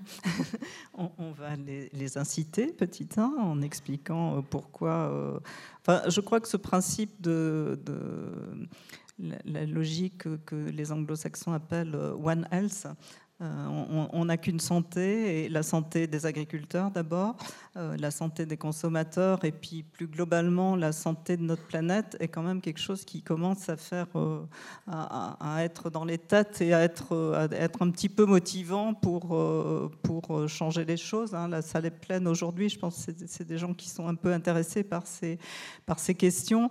Et, donc, on, forcera personne, hein, mais, je pense qu'on peut inciter, expliquer, euh, on peut, euh, vous avez parlé des cantines euh, ou des, enfin, qui, mettent en place. Je crois que c'est en place déjà sur la, sur la ville de Rennes. Hein. Il y a des, pour préserver la qualité des eaux et inciter les exploitations qui sont sur les zones de, captage à une agriculture plus respectueuse de, de l'environnement. La ville de Rennes a, fait des marchés pour ces cantines. Je parle de ce que je connais pas bien, mais enfin c'est le principe, pour assurer euh, le débouché de ces exploitations et leur permettre de se convertir justement dans des conditions économiques euh, qui sont bonnes. Donc ça, c'est des choses qui vont tout à fait dans le bon sens. Et puis, ben, les enfants qui mangent à la cantine les lentilles et les pois cassés des exploitations et puis les, de la nourriture bio, et eh ben, ils prennent de nouvelles habitudes et, on, va faire évoluer comme ça les espérons, la consommation. Mais il s'agit, il s'agit de forcer personne. Alors moi, j'étais, il y a trois jours avec un sociologue qui, euh, qui a travaillé sur ces questions d'alimentation et qui disait que que ça lui paraissait pas extraordinaire. il y a, aujourd'hui déjà la moitié de la population qui est flexitarienne, c'est-à-dire des gens qui mangent peu de viande mais qui en mangent à l'occasion, et, et, aller vers vers 70-80% de flexitariens à l'horizon de 2050. Alors on est flexitarien, ça veut dire plus ou moins hein, de, viande, mais enfin c'est gens souples. Euh, ça paraissait pas euh, impossible. Et lui, il pense qu'il n'y a que 15% d'irréductibles carnivores euh, qu'on ne pourra pas convertir, mais qu'une majorité de la population est bien prête à, à faire ce régime. Alors après, il y a des habitudes, il y a des coutumes, il y a des, mais à l'échelle d'une génération, ça, ça, peut évoluer. Et ça peut même évoluer très vite parce qu'on voit dans les crises, les crises alimentaires, euh, vaches folles, poulet à dioxine, les consommations de viande d'un coup euh, s'effondrent et, et, elles remontent jamais aussi haut qu'elles étaient avant. Donc euh, on est sur une pente descendante. Alors, je reviens à l'échelle mondiale et, à l'équation démographique dont on parlait au début. 10 milliards d'êtres humains sur Terre, est-ce que c'est est-ce que pas trop? Est-ce que c'est pas un frein sérieux? Est-ce que est-ce Est-ce que le problème il n'est pas là aussi? Alors, on peut nourrir bien plus de 10 milliards d'habitants hein, avec l'agriculture qui fait l'usage intensif des ressources naturelles renouvelables, pléthoriques et autres, accroître les rendements dans les pays déficitaires, mais ça va bien au-delà de 10 milliards d'habitants, hein, la capacité qu'on a de nourrir. Donc, ce n'est pas ça le problème. Par contre, le fait que dans certains pays, dans certaines, familles, le nombre de bouches à nourrir s'accroît plus vite que la capacité de cette famille paysanne à produire, fait qu'effectivement les enfants sont de plus en plus mal nourris, et en tout cas la famille ne peut pas épargner, investir et progresser. Ça, c'est un réel problème. Mais l'argument de la famine pour euh, prôner le planning familial, enfin, je ne pense pas qu'il faille proliférer comme des lapins, hein, je suis plutôt pour le planning familial, c'est en clair, mais l'argument de la famine, moi, me paraît euh, pas forcément le bon. Je pense que c'est au sein de la famille s'interroger sur le nombre d'enfants qu'on souhaite et autres. Alors, il est globalement, moi, c'est pas mon domaine, vraiment la démographie, mais quand même, on observe que c'est globalement les familles qui s'enrichissent qui font moins d'enfants. Voilà. Et c'est les familles les plus pauvres dans le monde qui en font le plus, parce que c'est la retraite, parce que c'est l'assurance qu'il y aura des enfants pour, pour nourrir les vieux quand on sera vieux. Quoi. Et dès qu'il y a de la sécurité sociale, bah, c'est mutualisé et tout. Et l'idée de faire beaucoup d'enfants, elle s'estompe quand même largement. Donc on retombe sur l'enjeu économique. On va, on va pouvoir prendre quelques questions euh, s'il y a des gens. Oui, monsieur Alors, on va vous donner un micro, je pense. Alors, on va, on va vous donner un micro pour bien qu'on entende la question.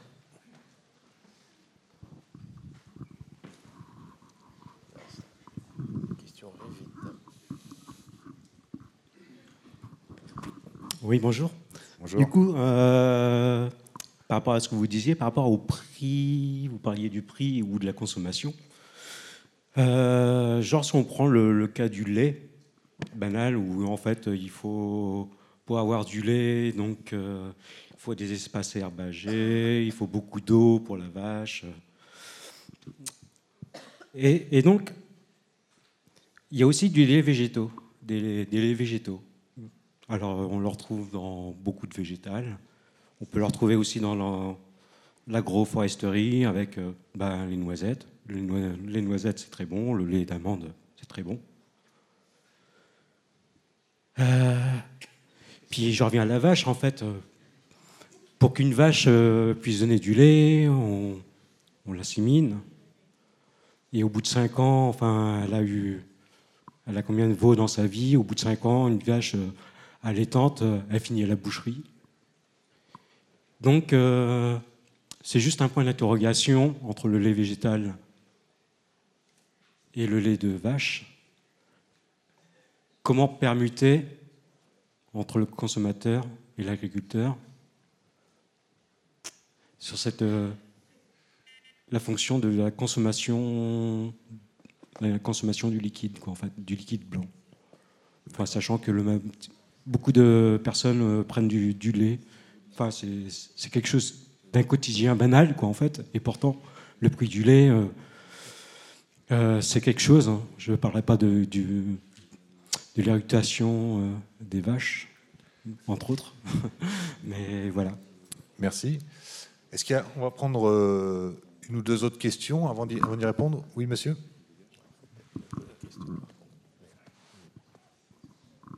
Oui, bonsoir, messieurs. Oui, je voulais revenir à la Bretagne et parler un peu de sujets qui sont tabous.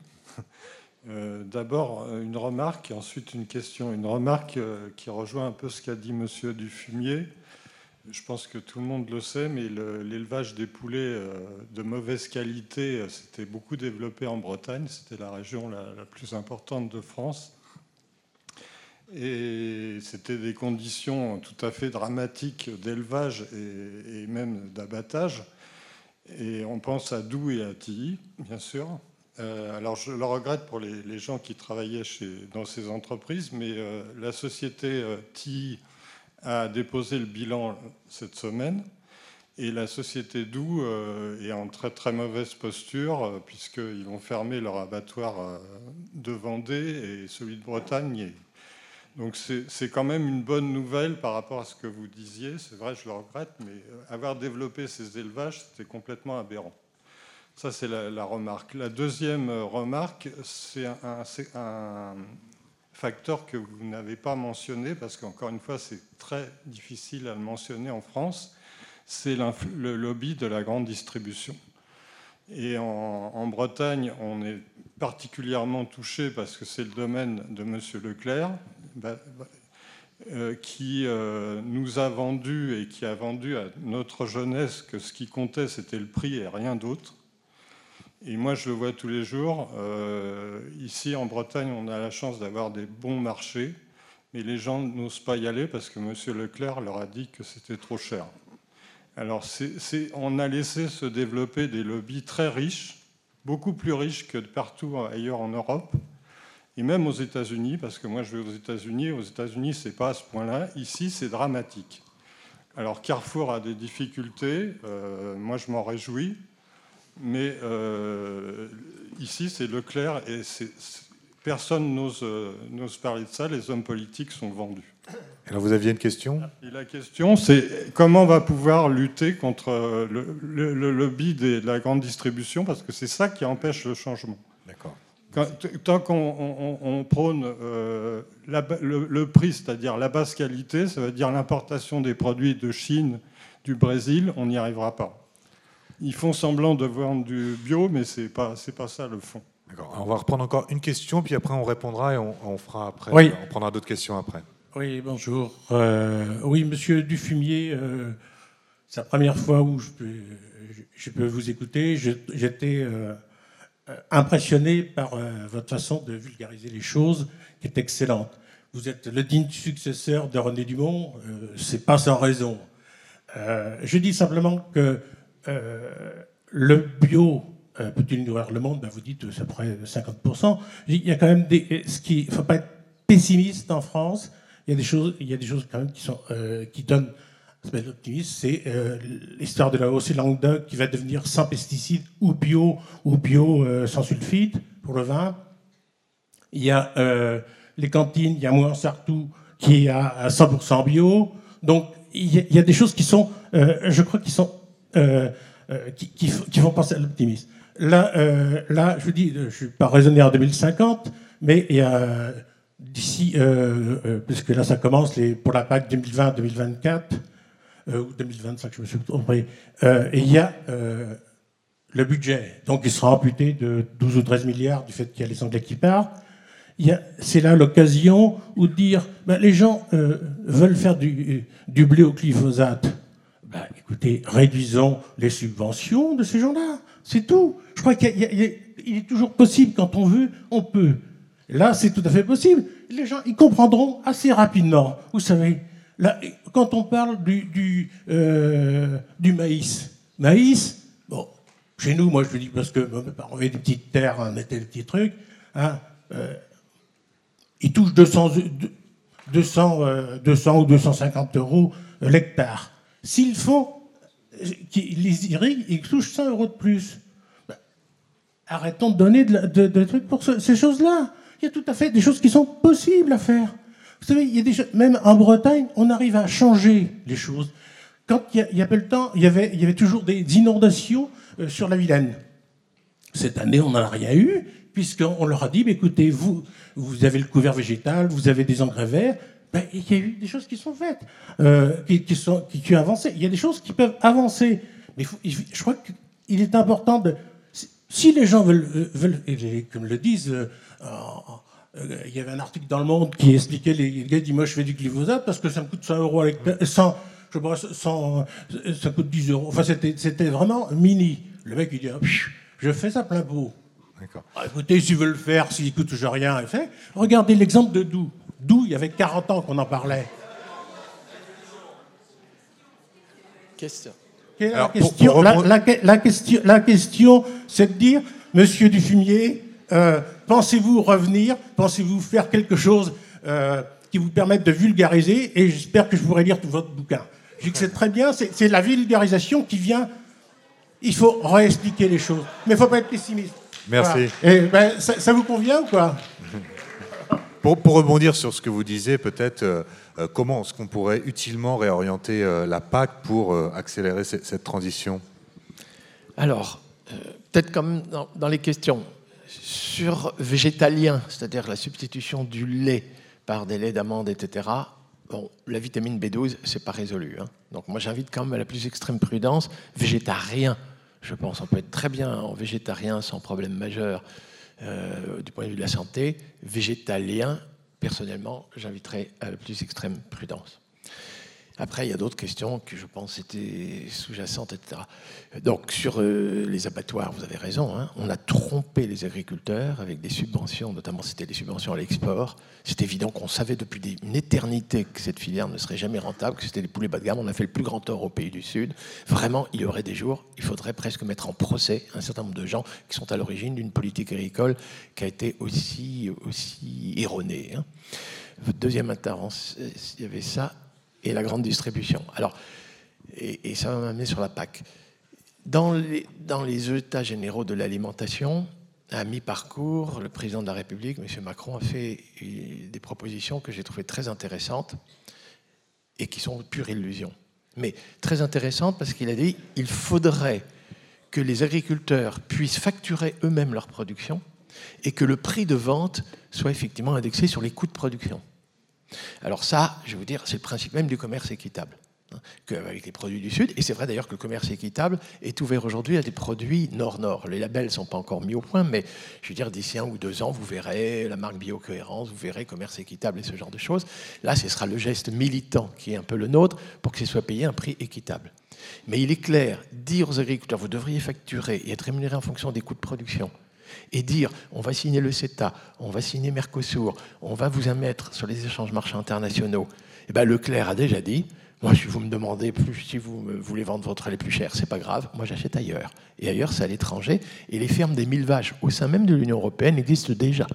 Donc il y a une illusion complète de faire croire qu'un jour ils pourront couvrir leurs coûts de production hein, en compétition avec des produits bas de gamme produits à plus grande échelle ailleurs. Ça, c'est la totale illusion.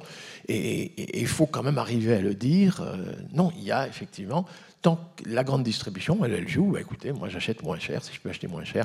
On met en concurrence les gens euh, sur un marché mondial dans des conditions de compétitivité totalement inégales. C'est absolument injuste. Alors la politique agricole commune, effectivement, je pense qu'il nous faut. Alors moi, je serais encore plus, plus ferme que vous. alors c'est vrai que vous savez, les 9, milliards, 9 à 11 milliards d'euros que perçoivent tous les ans nos agriculteurs, c'est totalement discuté, c'est revu à la baisse parce que le Brexit sert d'une certaine façon, mais c'est aussi qu'on veut d'autres politiques communes sur la sécurité et les mouvements migratoires. Et la discussion à Bruxelles se fait sur de combien on va renier la politique agricole commune. Donc nos agriculteurs et nos éleveurs seraient bien inspirés de comprendre que pour maintenir au moins un montant de rémunération correct, encore faut-il relégitimer ce que nous appelons les aides et les subventions, et que ça ne serve pas à des, choses euh, totalement impasses, d'où qui ferme, Terena qui ferme, enfin Terena, non, mais euh, Tilly et autres. Alors moi, je serais même pour qu'on aille jusqu'au bout et qu'on dise c'est terminer les subventions. On rémunère les services environnementaux. Et c'est négocié.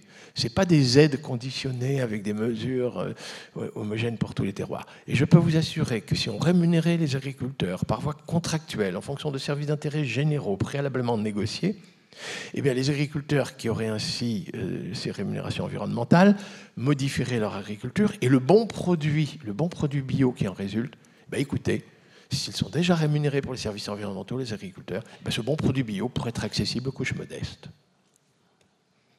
Qu'est-ce qu'on attend?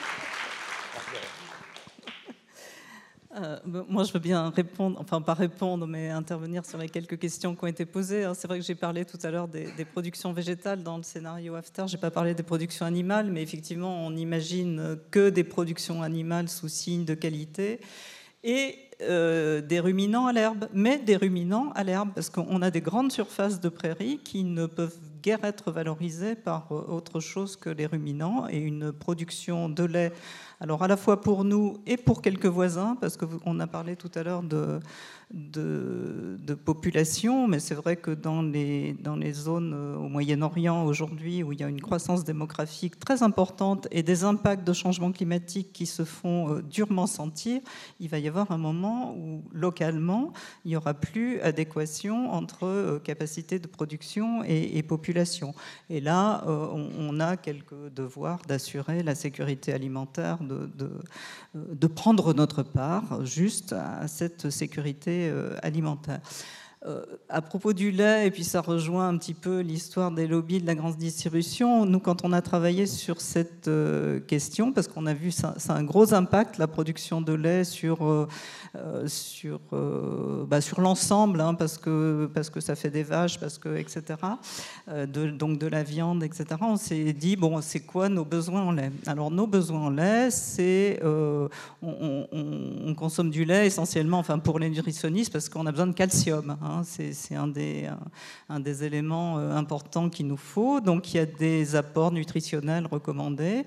Euh, pour le calcium, en France, c'est 900 c'était 900 mg par, par jour et par personne et en faisant un petit peu de, littérature euh, européenne, voire mondiale, parce qu'on s'est dit, tiens, mais en fait, euh, il y a plein de pays où il n'y a pas autant de lait que ça, alors comment ils font pour, euh, pour, pour voir à leurs besoins en calcium? Ben, on s'est aperçu que partout ailleurs dans le monde, les besoins en calcium sont moindres.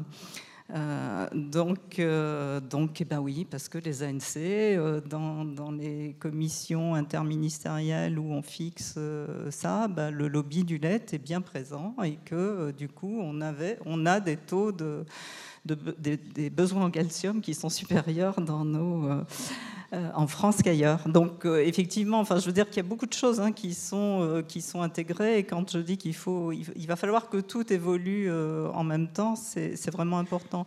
Et en termes de politique agricole européenne, je crois qu'on une des façons de faire évoluer les choses, c'est justement de, peut-être pas seulement raisonner politique agricole, mais politique agricole et alimentaire.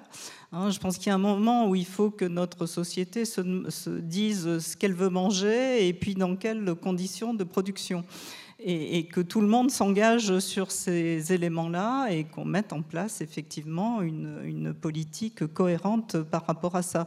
Mais je pense qu'il faut, et, d'ailleurs c'est bien l'idée des États généraux de, l'alimentation, hein, c'est de dire, parce qu'aux États généraux de l'alimentation, on a quand même beaucoup parlé d'agriculture, pas, tant que ça d'alimentation, mais l'un et l'autre sont liés. Et je pense que l'évolution de l'alimentation et de la prise de conscience sur la qualité de l'alimentation est, vraiment un des moteurs pour faire évoluer euh, la production agricole. Et du coup, c'est plutôt satisfaisant parce qu'on a chacun notre petite euh, marge de manœuvre et, capacité de, contribuer avec notre panier euh, quotidien, hebdomadaire ou mensuel, suivant le rythme auquel vous faites vos courses.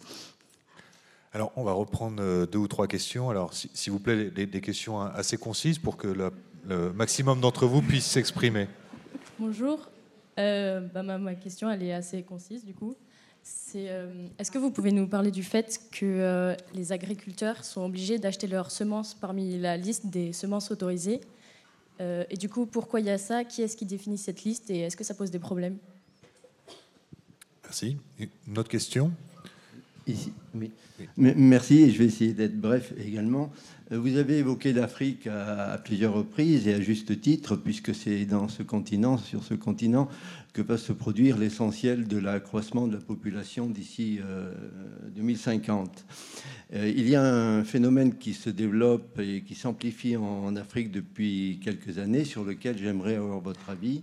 C'est celui de l'accaparement des terres agricoles par l'Inde et par la Chine pour des raisons d'autonomie alimentaire que l'on peut comprendre sinon approuver, mais également par des fonds d'investissement qui le font pour développer des cultures d'exportation, donc pas pour nourrir la population locale, et qui le font avec des visées purement spéculatives, faire de l'argent.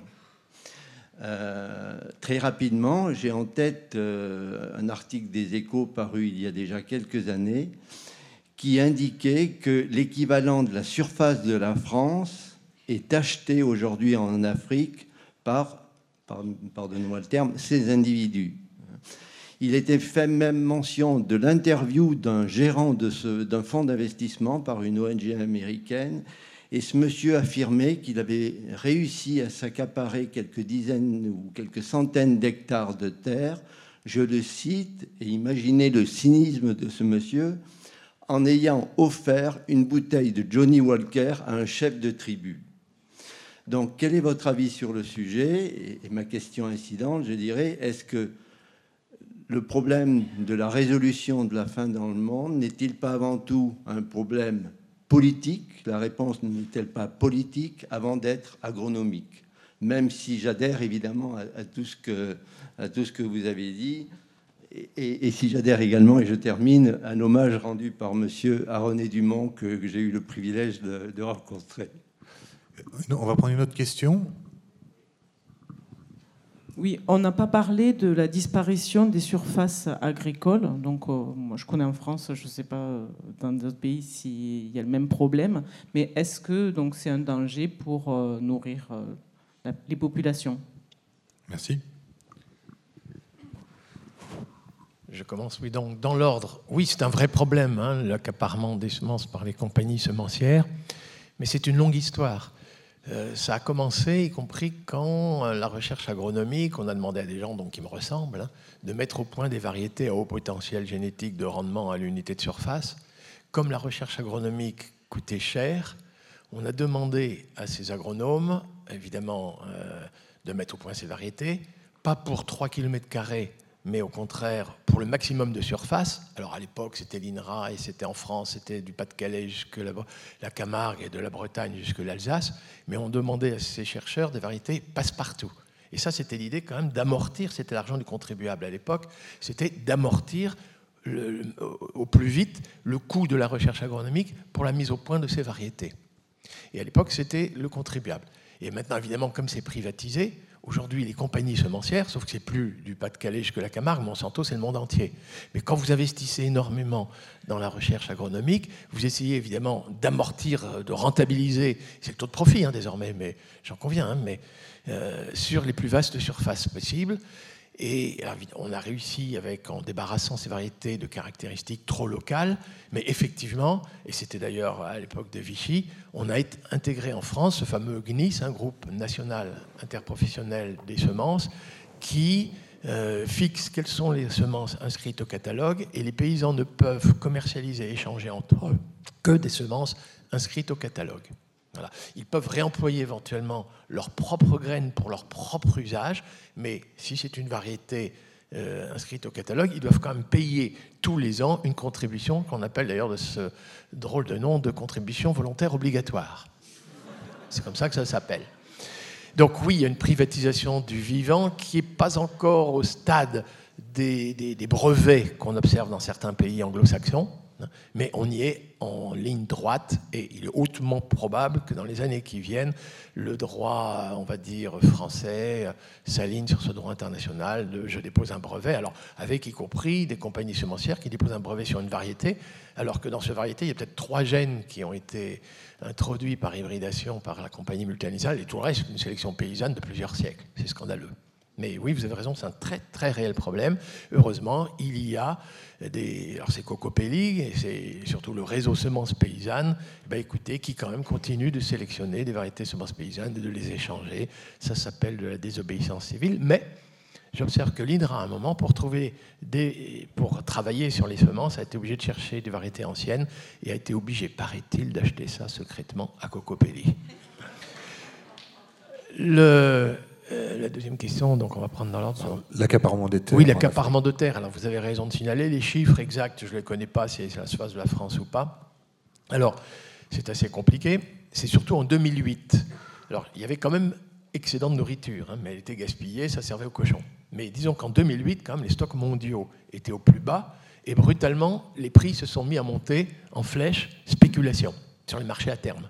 Nul ne va en prison quand on spécule, mais vous avez, quand les gens regardent les stocks mondiaux au plus bas, perspective de sécheresse en Ukraine et en Australie, ben vous avez des gens, écoutez, euh, qui achètent des droits à se faire livrer du blé, avec surtout pas l'idée de se faire livrer, parce qu'ils achètent des demi-pagots entiers, hein, mais surtout de revendre ce droit à se faire livrer du blé à tel prix, à tel terme, sur tel port, et bien de le revendre 20% plus cher un mois après. Alors ça, ça s'appelle la spéculation, ça monte très haut.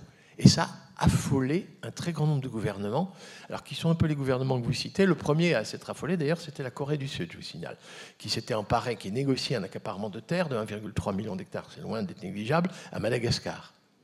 Heureusement, ça a échoué. Le président malgache a été déchu. Il a été, à cause de, pas seulement à cause de ça, mais entre autres à cause de ça, heureusement. Et l'idée était d'accaparer vite des terres, c'est-à-dire le réflexe, c'est-à-dire, oulala, si on a du mal à s'approvisionner en vivres, approvisionnons-nous en terre. Et le problème, c'est que même quand le gouvernement coréen s'est intéressé à ça, il a confié ça, alors vous dites des, fonds d'investissement, vous avez raison. Et là, ils avaient confié ça d'ailleurs à, c'est pas des où, mais à. Si, c'est des où, je crois, ou je me souviens plus. En tout cas, une compagnie multinationale. Parfois, c'est des fonds publics, parfois, c'est des fonds de pension. En tout cas, aujourd'hui, effectivement, vous avez des fonds euh, publics, des fonds souverains ou des fonds de, de, pension, des fonds privés, qui effectivement tentent d'accaparer des terres.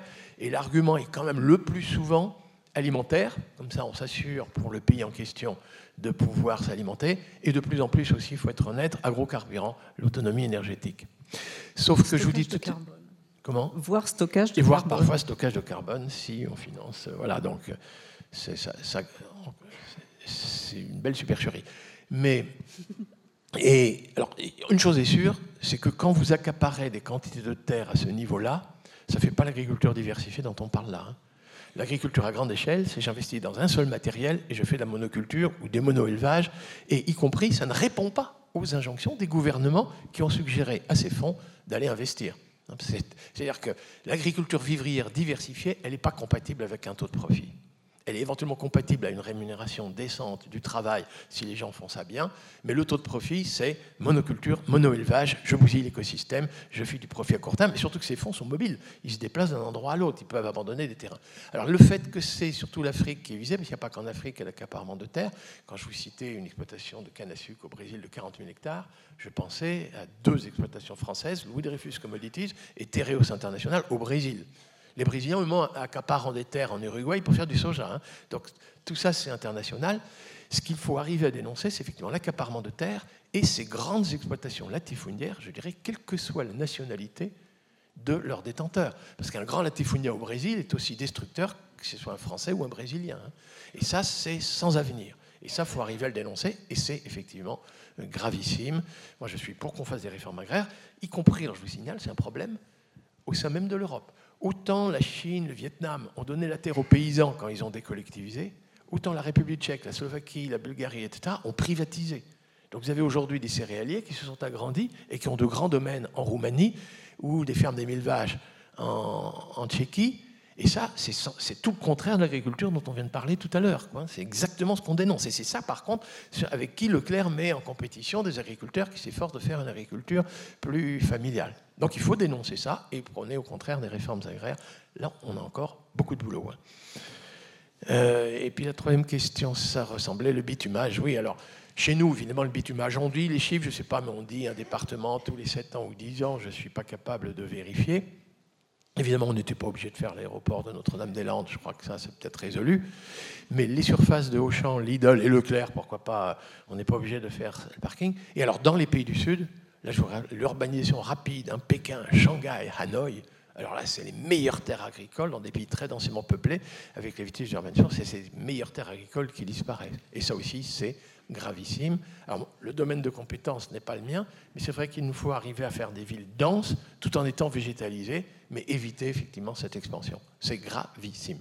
Ceci étant, ça ne retire rien à mon qu'on pourrait nourrir plus de 12 milliards d'habitants, hein, mais, mais néanmoins, c'est gravissime parce que c'est les meilleures terres agricoles qui sont ainsi euh, utilisées, soit accaparées par des gens pour en faire de l'élevage extensif. Ah oui, j'ai oublié de dire, alors en Afrique, le fait que ce soit souvent l'Afrique qui est visée, c'est que l'État se considère comme propriétaire éminent et les chefs, on disait, de, clans, de tribus, enfin de lignages, en autres, les chefs coutumiers fonciers, euh, n'ont que des droits d'usage. Et donc l'État peut très vite être concédé par les États. Donc les États peuvent très bien donner ça, les droits d'usage, parce que souvent d'ailleurs, les capitalistes, les fonds de pension, n'investissent pas dans l'achat de terrain. Ils se font livrer ça sous des baux amphithéotiques de 99 ans et ils investissent dans le matériel ou dans le bétail. Voilà. C'est comme ça qu'on. Parce que si on doit acheter le terrain, comment voulez-vous maximiser un taux de profit? Donc ils se font livrer ça gratuitement pour 99 ans, ou presque. Madeleine Charru, euh, l'artificialisation des sols, c'est quelque chose qui vous préoccupe, qui peut contrecarrer euh, un scénario euh, after?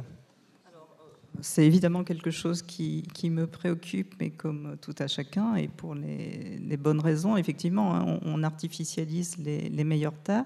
On a pris en compte cet élément-là dans le scénario after avec une hypothèse de, qu'on aurait la capacité de diviser par deux le taux d'artificialisation. C'est-à-dire, on ne dit pas qu'on va le stopper, parce que c'est juste pas possible. Mais aujourd'hui, c'est vrai que dans les politiques d'aménagement, les fameux plans locaux d'urbanisme, etc., les SCOT, tout ça qui sont en train d'être euh, révisés, votés, tout ça, c'est quand même des préoccupations qui sont euh, aujourd'hui euh, rentrées. Et donc, on peut imaginer qu'on va s'améliorer, mais il faut absolument, parce que sinon, si on laisse la ville s'étaler et puis tous nos aménagements routiers et autres, on, perd de la capacité à produire fortement. Pardon oh, sur les autres points, je crois que M. Dufumier a dit l'essentiel. Peut-être sur les, sur les semences, juste pour insister sur le fait que euh, justement les agricultures de, demain, hein, qui vont être plus... Euh, qui vont devoir aussi s'adapter davantage à leur pédoclimat, euh, enfin, donc au, sol et au, climat, vont faire appel à des, semences encore plus diversifiées. Et là, je pense qu'il y a un, vrai véritable défi pour la recherche, à avoir une recherche. Moi, c'est vrai qu'on a, on une recherche très, euh, très nationale, voire internationale, et je pense qu'aujourd'hui, les prochains défis de la recherche, c'est de revenir sur les terrains, sur les terroirs, et euh, de regarder de quoi on a besoin à cet endroit-là comme, euh, ben, variété de blé qui va être plus résistante euh, à, la sécheresse qui intervient plutôt à ce moment-là qui va s'adapter aussi au, mode de, transformation et, de consommation qu'on peut imaginer un peu moins industrialisé aussi, dans des circuits un petit peu plus, plus courts. Hein, dans les, vous parliez de des facteurs, euh, des facteurs d'espoir.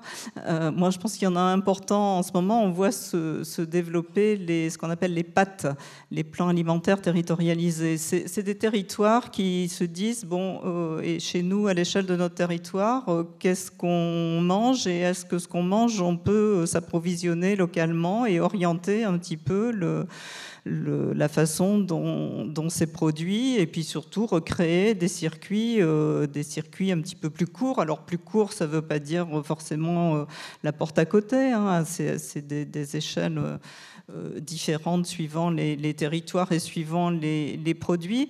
Mais là, je crois qu'il y a un vrai, une, une, vraie possibilité d'action. Ben, on, on l'a évoqué tout à l'heure, mais vers, on, va, je pense, vers une... Enfin, on va oui, je crois qu'on y va. Les, collectivités s'en emparent, mais en plus, il faut aller vers une reterritorialisation de, de, la, production et de, et de la consommation. On va, on va, prendre deux dernières questions. Il va falloir choisir. Tout le monde ne va pas pouvoir poser, je suis désolé. cinq doigts. Euh, bonjour. Euh, moi, ce qui me pose question, c'est euh, sur la durée d'imprégnation des sols par les intrants. Exemple, un agriculteur qui a produit intensivement et qui veut se reconvertir dans l'agriculture biologique. Existe-t-il un laps de temps, si vous voulez, au niveau des sols pour tout ce qui est imprégnation? Et une dernière question. On évoque la nourriture pour le monde qui vient. Euh, vous avez évoqué beaucoup l'agriculture. Je pense à la mer. Pendant des siècles, une grande partie de la population mondiale a fait émerger son, alimentation de la mer. Est-ce que les problématiques que vous avez développées avec brio pour euh, l'agriculture et son avenir, est-ce que ces mêmes problématiques peuvent s'appliquer à la production de la mer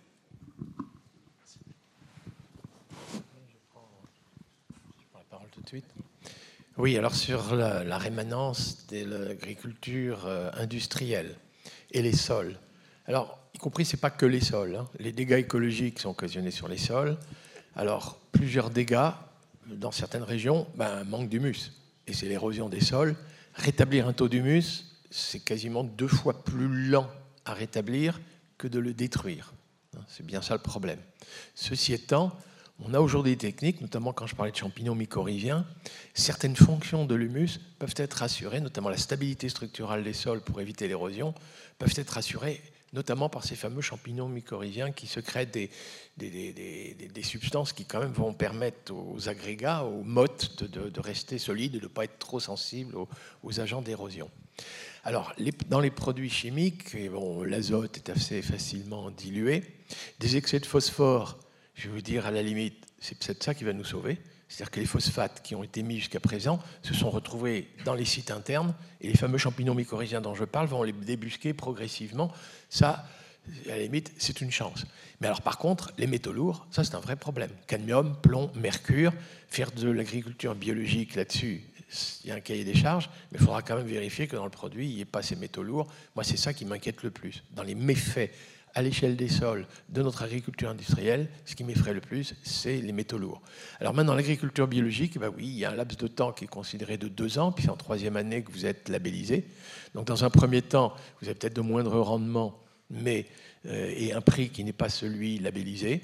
C'est vrai que cette transition, il faut aider les agriculteurs à la faire. Mais dire, alors n'oubliez pas que l'agriculture biologique, c'est quand même une obligation de moyens plus qu'une obligation de résultat. Heureusement d'ailleurs, hein, parce que sinon il n'y aurait pas aussi vite des transitions au bio. Mais ça veut dire, oui, effectivement, que quand vous faites du bio sur un terrain qui a quand même été singulièrement contaminé, euh, on ne peut pas assurer sur la totalité la sécurité du produit. Ceci étant, hein, quand même, toutes les analyses montrent que quand même vous divisez par 10 la teneur en pesticides avec un produit bio par rapport à un produit conventionnel. Hein. Donc je veux dire, n'hésitez pas à manger bio, surtout à cause de ça. Enfin, c'est vrai que ce n'est pas parfait. Voilà. Et puis, voilà. Euh, et puis, alors la mer, je suis déjà évidemment moins compétent, mais je vois effectivement deux dangers. Alors, il y a la surpêche, hein, très clairement. Là, vraiment, il y a un vrai problème de surpêche. Et ça, c'est un peu comme la négociation sur le réchauffement climatique. Hein, c'est à des échelles des océans. Il faut absolument qu'on parvienne euh, considérer que l'océan est un bien commun et que nous parvenions à réguler l'accès aux poissons en protégeant la ressource et sa reproduction. Donc là, c'est gravissime. Et face à ce risque de surpêche, évidemment, il y a de l'élevage de poissons. Alors là, on est dans l'élevage. Et là, effectivement, euh, un élevage de saumon en cage, ça ressemble étrangement à un élevage de poulet en cage. Et les mêmes défauts, euh, antibiotiques, ce genre de choses. Ce qu'on craint avec les poissons de la pêche, notamment dans la mer Baltique, pour être très clair, c'est que là aussi, ils vont rechercher les métaux lourds. Hein. Donc là, ça peut être un poisson de pêche. Dans les zones, dans les mers fermées où il y a des industries tout autour, c'est les métaux lourds. Et quand vous, prenez un élevage de saumon issu de la pêche, vous pouvez quand même craindre effectivement euh, des antibiotiques. Il y a eu même des insecticides, il y a eu des choses assez, assez pendables. Et pourtant, euh, le saumon, hein, c'est riche en oméga 3. Mais la pomme est riche en polyphénol. Ah, alors la peau, euh, bien intoxiquée. Bien riche en pesticides. Alors dans le scénario After 2050, les, produits de la mer, euh, c'est un point faible, c'est quelque chose qu'on n'a pas, euh, pas trouvé finalement l'expertise pour euh, vraiment travailler là-dessus. Donc on, a mis un taux très réduit en fonction de ce qu'on a compris de, de l'évolution des stocks. Et alors c'est un point un peu embêtant parce que depuis qu'on a fait notre notre assiette after. Là, il y a des nutritionnistes et puis un certain nombre de gens qui s'en sont emparés et qui travaillent dessus et qui, en gros, nous disent c'est euh, votre assiette after, c'est le régime méditerranéen, hein, avec beaucoup plus de légumes, de poissons, de céréales, mais de poissons justement. Et nous, on avait beaucoup minimisé les poissons. Donc, c'est un de nos sujets de, travail dans les, dans les mois qui viennent et on est en train de, mais on cherche une expertise sur ces questions-là. Donc, si vous si vous en êtes, je veux bien prendre vos coordonnées, parce qu'on a travaillé un peu avec l'IFREMER, mais ils ont du mal à faire des projections et euh, sur, euh, sur vraiment qu'est-ce qu'on va avoir comme capacité à se, nourrir avec les poissons dans les mois qui. Il y a des, stocks qui sont reconstitués, il y a c'est des choses très évolutives et nous, on n'a pas d'expertise propre là-dessus et c'est un des sujets à creuser. Voilà, on va, on va arrêter euh, ce débat ici. Merci beaucoup pour votre attention.